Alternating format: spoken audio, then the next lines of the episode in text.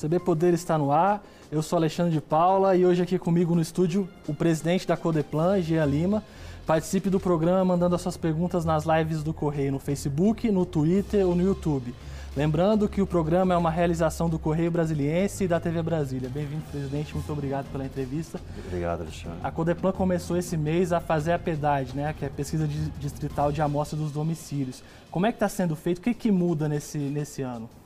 Alexandre, a PEDAD é uma pesquisa bianual. Serão 50 pesquisadores da Codeplan que vão visitar em torno de 40 mil domicílios em todo o Distrito Federal, nas 33 regiões administrativas do DF. A gente iniciou dia 5 de maio e vai até meados de setembro. A gente está tendo cuidado, Alexandre, de, em tempos de pandemia, evidentemente, a, orientação dos pesquisadores é manter o distanciamento. Então, os pesquisadores fazem uso de máscara, álcool em gel, né? E a, e a, pesquisa não precisa ser realizada dentro do domicílio. Uhum. No caso de apartamentos, pode ser feita pelo interfone ou o morador, se optar, pode fazer no pilotis, debaixo do bloco. Uhum. E no caso de residências, pode ser feito do lado externo, né? mantendo o distanciamento de dois uhum. metros, assim como a gente está agora, o pesquisador com máscara. A pesquisa é feita com tablet, então não tem troca de papel, de caneta. Não é pedido nenhum dado pessoal, seja CPF, seja RG, ou, ou muito menos dado bancário. Uhum. A entrevista dura, a depender do tamanho do domicílio, o número de pessoas que residem, pode ser até 40 minutos, porque a gente tem um, um questionário amplo, ele é multivariado, envolve várias áreas do governo e diversas políticas públicas. Então é muito importante é, a população participar e responder o questionário. É, algumas pesquisas estão sendo feitas pelo telefone. Né? No caso da PEDAD, o que, que, que, impede? Quais são as características que fazem com que seja melhor que ela seja feita presencialmente? É, a PEDAD é uma pesquisa amostral, então a CUDEPLAN ela divide o DF né, a partir das 33 regiões administrativas, como está previsto no PEDOT. No PEDOT. E por que, que ela é importante ser presencial? Porque ela precisa ter mais tempo, né, por telefone, 30, 40 minutos seria muito cansativo. Uhum e, e ela também identifica os aspectos do domicílio. Né? É importante a gente saber número de pessoas que residem no domicílio, número de dormitórios, né? uma série de informações do aspecto domiciliar. Então, ela, ela é feita presencialmente. A gente tem uma pesquisa que a gente faz, que é a PED, Pesquisa de Emprego e Desemprego, que em alguns momentos, no auge da pandemia, é, ela foi feita pelo telefone. Ela é domiciliar, mas ela também foi feita pelo telefone. Mas a, a PED precisa ser é, domiciliar porque é uma pesquisa muito ampla. Uhum. Né? Seria muito cansativo fazer pelo telefone. Citou a questão desses dados que não são pedidos, como os bancários. A gente vive um momento em que eh, muitos golpes estão sendo é, feitos pelo WhatsApp, por exemplo. Como a pessoa pode ter certeza e se sentir segura que é de fato um pesquisador da Codeplan? Quais tomadas ela pode ter, quais cuidados ela pode tomar ali naquele momento para ter certeza de que é uma pesquisa séria? Assim? É, o pesquisador está identificado com o crachá da Codeplan né, com o número da matrícula.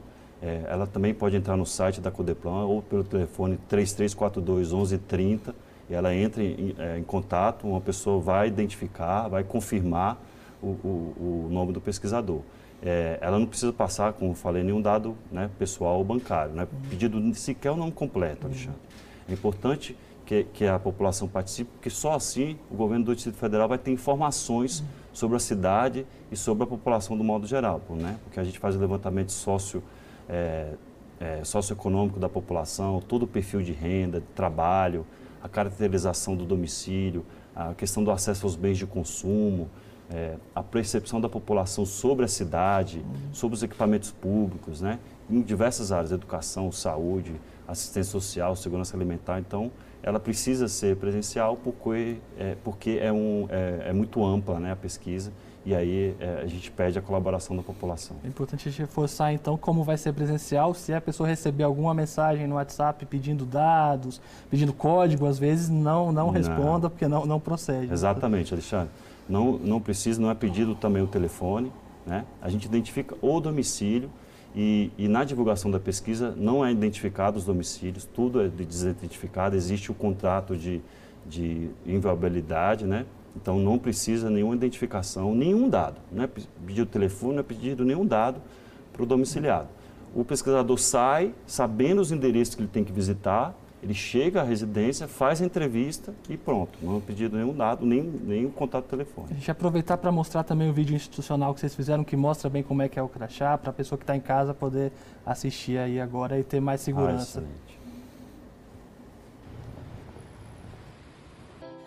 Para ajudar no desenvolvimento da cidade, o GDF conta com um grande especialista, você, cidadão. Está acontecendo a PEDAD 2021, uma pesquisa por amostra de domicílios que permite ao GDF conhecer melhor sua cidade, criando políticas públicas adequadas à realidade da população. PEDAD 2021. Ninguém conhece a cidade melhor do que você. Participe! Governo do Distrito Federal. Aí já dá para ver bem o padrão, né? A pessoa vai estar identificada com, com, com, tablet, com distanciamento. Queria que o senhor citasse um pouquinho melhor também quais são as principais questões né, que a PEDAD vai ajudar a responder. Olha, a PEDAD ela faz o levantamento socioeconômico da população. É, é perguntar de todas as pessoas do domicílio, formação, escolaridade, se está trabalhando, renda, acesso aos bens de consumo, e aí todos os serviços, né? É, água, energia, é, é, água, energia, telefonia, serviços de streamings, né, os equipamentos eletrônicos, que a gente tem uma ideia de, de padrão né, uhum. da, da, residência. É, também é, perguntado sobre os serviços de acesso aos serviços de saúde, educação, né, se tem plano de, de, de saúde privado, se não tem, se, quais acessos que tem aos serviços de saúde, quais áreas que, atu, que, que, que, que acessa, né, se é, é UBS na, na própria RA, se quais hospitais tem, hospitais têm mais acesso. Enfim, a parte toda de, de, de, segurança alimentar, a gente ampliou, inclusive, o questionário de segurança alimentar, né, é, uma requisição da Secretaria de Desenvolvimento Social, a parte da assistência social, é, de segurança pública. Então, a gente tem diversos dados, Alexandre. É, a gente consegue, com isso, ter informações muito precisas sobre a população do DF. Para citar um exemplo, é, o governador do Distrito Federal, o Ibanez Rocha, foi o primeiro a tomar medidas de restrição de distanciamento social em relação à pandemia. E lá no início, assim que ele montou o gabinete de acompanhamento, a gente levou para ele uma informação de que dos dois terços dos idosos, ou seja, o DF tem em torno de 300, 330 mil idosos, dois terços residiam com crianças ou jovens em idade escolar. Então, a partir desse dado, a primeira medida que ele tomou foi a suspensão da, uhum. da, das aulas. Né? Então, por que, que é importante a gente saber no, é, quem mora no domicílio com essas pessoas que moram? Para medidas como essa. Assim como a gente sabe onde a pessoa trabalha, onde ela estuda. Se ela estuda na, no MMRA que, que mora, ou se ela trabalha na MMRA que mora, que aí ajuda na política de mobilidade. Então, e, é, é da, da, saúde também, a gente tem acesso, se as pessoas né, usam a UBS ou se usa a UBS de uma outra, outra residência, é outra RA, e a gente tem informações variadas, né, para basear políticas públicas, né, como conselhos tutelares, né, a implementação de conselhos tutelares, enfim, qualquer diversas áreas. Isso é fundamental para a formulação das políticas públicas, né, para ter é. uma ideia de, da situação do cenário que a gente tem e a partir disso formular essas políticas, né? Exatamente a Poderplan só citou, até teve um papel importante durante a pandemia, ainda tem, está fa fazendo acompanhamento ali, publicando os boletins. Como é que tem sido esse trabalho? É, a gente faz um trabalho de, de geração de dados e informações, né? as informações são da Secretaria de Saúde é, ou do Ministério da Saúde. A gente, e também a gente tem informações da Secretaria de Mobilidade, do cartão do BRB, né? de acesso a, a, ao, ao, ao transporte público. A gente tem informações de circulação do DR. Então, a gente tem dados de diversas áreas do governo, a gente junta isso no, nos painéis que o governador monitora cotidianamente. Eu estou lá todos os dias, Alexandre, há mais de um ano, é, um ano e quatro meses eu estou no Buriti todos os dias é, e a gente tem feito esse trabalho lá de acompanhamento a gente faz um trabalho de assessoramento, que é o trabalho que a Codepan tem que fazer.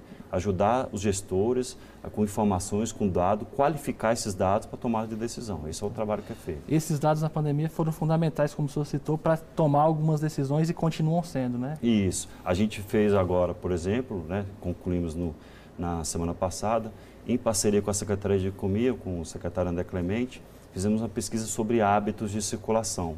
A gente tem informações, como eu disse, variadas sobre a Covid no DF, mas a gente não sabia se a população continuava indo com qual frequência à igreja, ao supermercado, ao shopping center, a bares e a restaurantes. E isso vai ajudar a gente a planejar uma retomada econômica, né?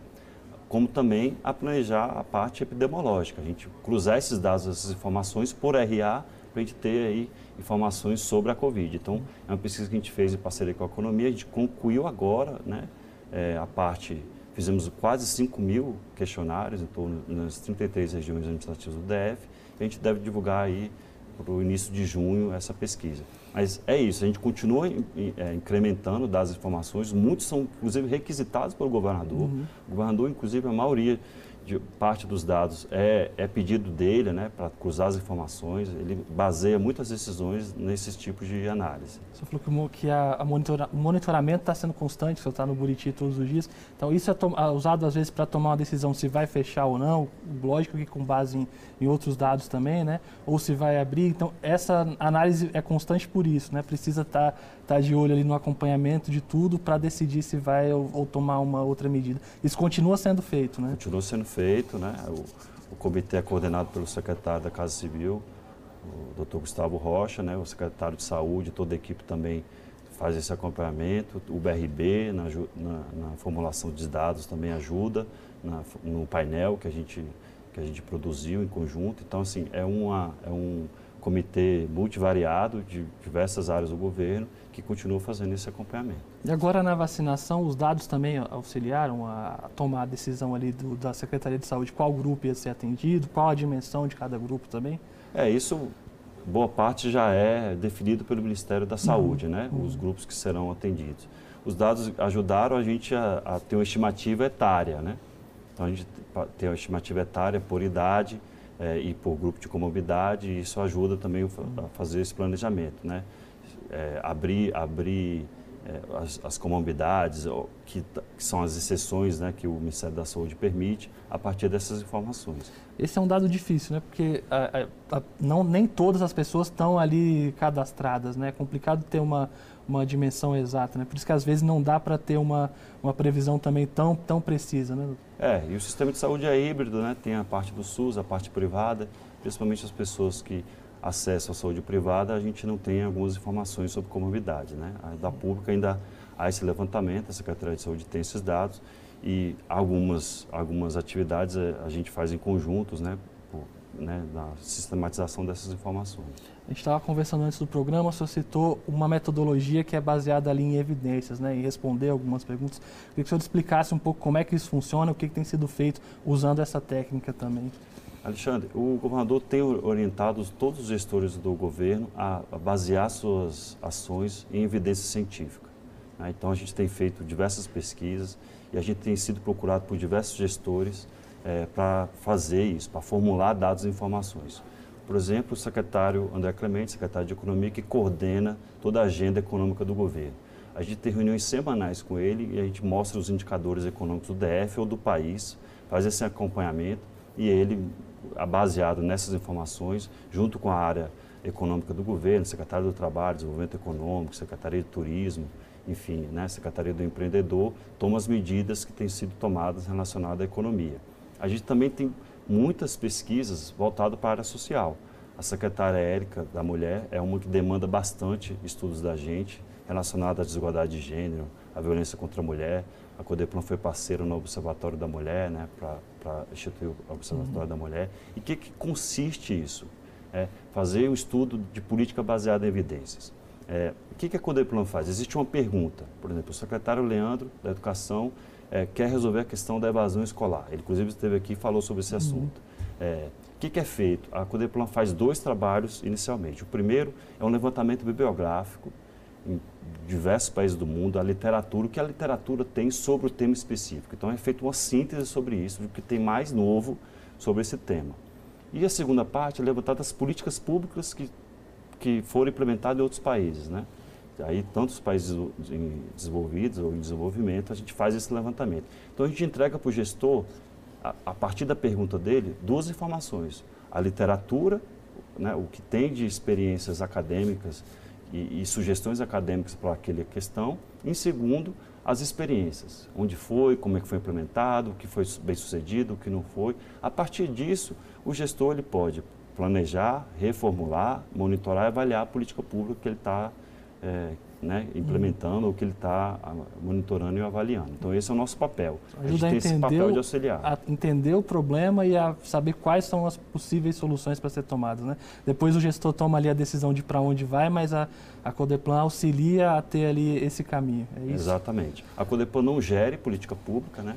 A Codepan atua em quase todas as áreas do governo, a gente tem parceria com todas, praticamente todas as áreas do governo, porque a gente tem três diretorias finalísticas, uma voltada para políticas sociais, outra voltada para estudos urbanos e ambientais, que entra toda a parte de mobilidade, toda a parte de, de recursos hídricos, né, a parte ambiental, e uma, e uma terceira que é a, a, a, diretoria de estudos socioeconômicos, que tem as pesquisas demográficas e tem as pesquisas econômicas e tal. Então, junta essas três áreas, a gente tem uma atuação muito ampla, mas a gente ajuda auxiliando o gestor. Né? É uma parceria que a gente faz com os gestores, muitos é, envolve aí acordos de cooperação técnica e aí a gente faz essa troca para tentar ajudar e auxiliar o gestor a, a, a a elaborar e efetivar políticas públicas. Isso é importante até para a população entender o que, para que serve de fato a Codeplan. Né? Às vezes fica essa dúvida com, a quantidade de órgãos que existem no governo, as pessoas não sabem exatamente qual é a função de cada um. Por isso a gente vai fazer um pequeno intervalo, mas já retorna.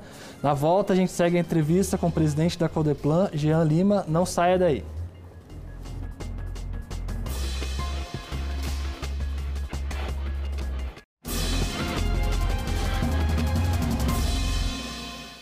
O CB Poder já está de volta e hoje aqui no estúdio recebemos o presidente da Codeplan, Jean Lima. Presidente, hoje é o Dia Nacional de Combate ao Abuso e à Violência Sexual contra Crianças e Adolescentes. A gente vai passar uma reportagem da Ariana Fonseca que mostra uma ação da Polícia Civil hoje buscando um grupo, uma rede de, de exploração infantil e depois a gente fala também sobre alguns dados que a Codeplan vai, vai anunciar hoje, né?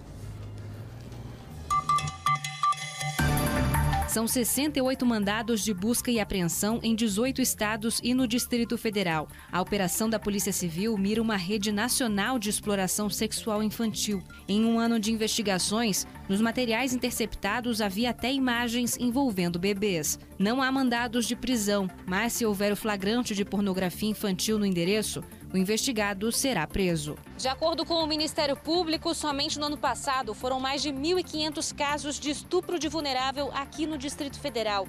Desse número, 269 foram contra crianças e adolescentes. Segundo o levantamento, as regiões em que mais aconteceram crimes sexuais e maus tratos de menores foram Ceilândia e Samambaia. E como é que a comunidade pode ajudar essas crianças e adolescentes que são vítimas de abuso e exploração sexual?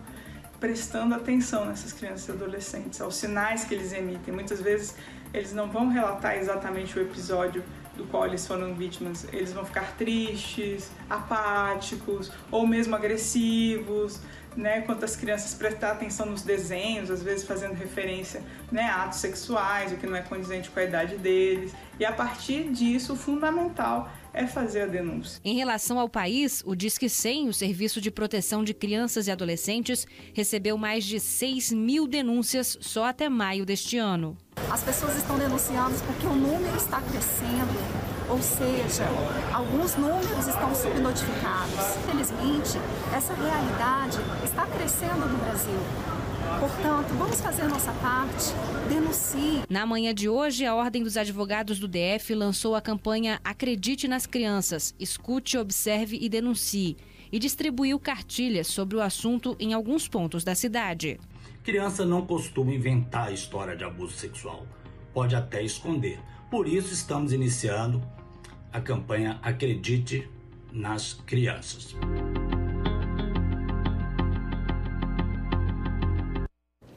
Presidente, numa ação em parceria com a Secretaria de Justiça, né, a Codeplan investigou aí esses dados relacionados ao abuso e à violência sexual contra as crianças. Qual que foi a importância de, de fazer uma pesquisa assim e o que, que dá para adiantar? Eu sei que, que o estudo na íntegra vai ser é, anunciado mais tarde, hoje ainda, né, mas eu queria saber o que, que a gente já pode adiantar. É, Alexandre, é, é muito importante abordar esse tema né, nesse dia de hoje. A gente fez essa parceria desse estudo junto com a secretária Marcela, da Secretaria de Justiça, que hoje também lança uma campanha né, voltada para combate à exploração sexual de crianças e adolescentes. A gente tem visto, como foi citado na reportagem, o aumento das denúncias, Uma parte pode ser também porque as pessoas têm mais consciência desse processo, por isso que é importante a divulgação, a tomada de consciência. Né? É, é um crime que envolve alguns tabus culturais, sociais, então é importante as pessoas se envolverem é, e denunciarem. A gente tem uma estimativa no Brasil que a cada cinco mulheres na infância, uma foi vítima de alguma violência sexual, e isso é um dado muito alarmante, né? cerca de 20%, e, e 75% dos estupros envolvem crianças até 14 anos. Né? Então, é um dado é, muito alarmante. No DF, a gente vai fazer hoje, às 17 horas, a divulgação do estudo, parceria com a Secretaria, de Justiça que vai aí anunciar as medidas, vai, vai divulgar as ações que estão sendo tomadas pelo governo do Distrito Federal para combater essas ações. O estudo avaliou também a relação da pandemia com, com, esses, com esse tipo de, de violência ou, ou, chegou nesse ponto? Não, a gente pegou os dados do Disque 100, né, uhum. no âmbito nacional, e aqui no DF os dados da própria secretaria, né, do uhum. sistema de, da secretaria que acompanha esses casos de, de violência e exploração sexual de jovens, eh, de crianças e adolescentes. E aí esse, esses dados vão ajudar novamente a, a balizar essa, essas políticas públicas, essas decisões que vão ser anunciadas, é essa a ideia? Isso, a, a secretária hoje vai lançar a campanha justamente baseada nessas informações, né? Uhum. E aí medidas preventivas para combater a violência contra crianças e adolescentes. Uhum. A Codeplan vai realizar também um censo da população de rua, né? Para ter um, uma, um cenário mais preciso, uma análise mais precisa do cenário hoje aqui no DF. Como é que vai funcionar essa pesquisa? Isso, Alexandre. A gente também está fazendo essa pesquisa em parceria com a Secretaria de Economia. Essa pesquisa vai ser a primeira que um governo vai fazer. A gente tem um, um estudo da UNB de 2011 sobre isso, mas agora a gente está perto de fechar o termo de referência, em julho, da Via Campo. Essa pesquisa envolve um público muito específico, né, que é a população em situação de rua a gente primeiro teve que discutir a metodologia. Qual o conceito de população em situação de rua?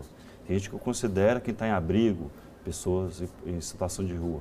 Um conceito mais amplo considera as pessoas que estão em presídios e não têm residência fixa.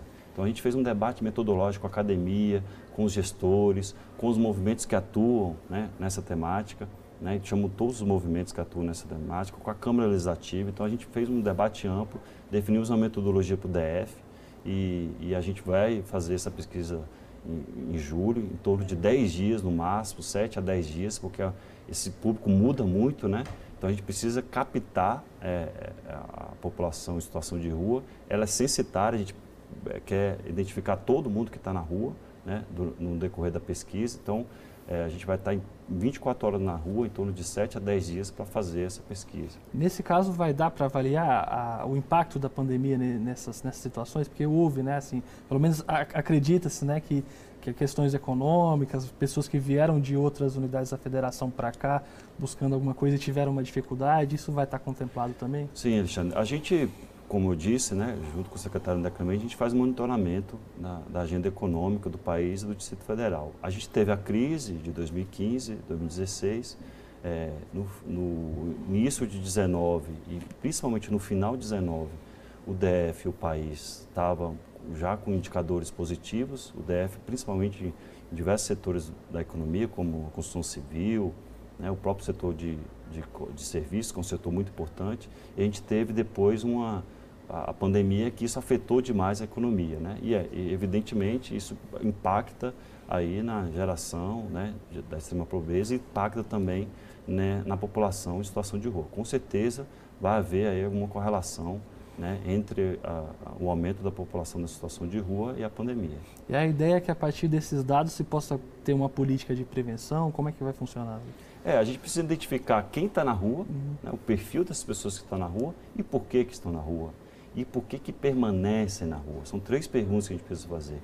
Por que está, por que é, foi para a rua, né? É, o perfil, quer dizer, da pessoa, por que está, qual, qual foi a condição né, que levou a pessoa a morar na rua e por que, que permanece na rua. Então, acho que a partir dessas três respostas, principalmente, a gente consegue, com, é, é claro que na coordenação da Secretaria de Desenvolvimento Social, Maiara, a gente consegue identificar políticas e fazer a, a prevenção. Né? Queria que o senhor falasse um pouco também sobre a pesquisa de emprego e desemprego, né? a PED, como é que foram os últimos resultados, como é que ela está sendo feita também? Ó, a PED ela é mensal é, e, e, também por determinação do governador, a gente ampliou a PED. Então a gente tem a PED do Distrito Federal, que a gente visita as 33 regiões administrativas do DF, e fazemos também a PED na área metropolitana do DF, que são os 12 municípios limítrofes aqui ao Distrito Federal. É, por quê? Porque a gente tem um fluxo de 200 mil pessoas que vêm trabalhar todos os dias no Distrito Federal. Então é importante entender essa conurbação como um mercado de trabalho quase único, já que o DF é responsável pelo 45% das pessoas que, que moram no, no entorno, né, na, na, área metropolitana de Brasília, trabalham no Distrito Federal. Né? As pessoas da PE, que a gente chama população economicamente ativa da área metropolitana, 45% trabalham aqui no Distrito Federal.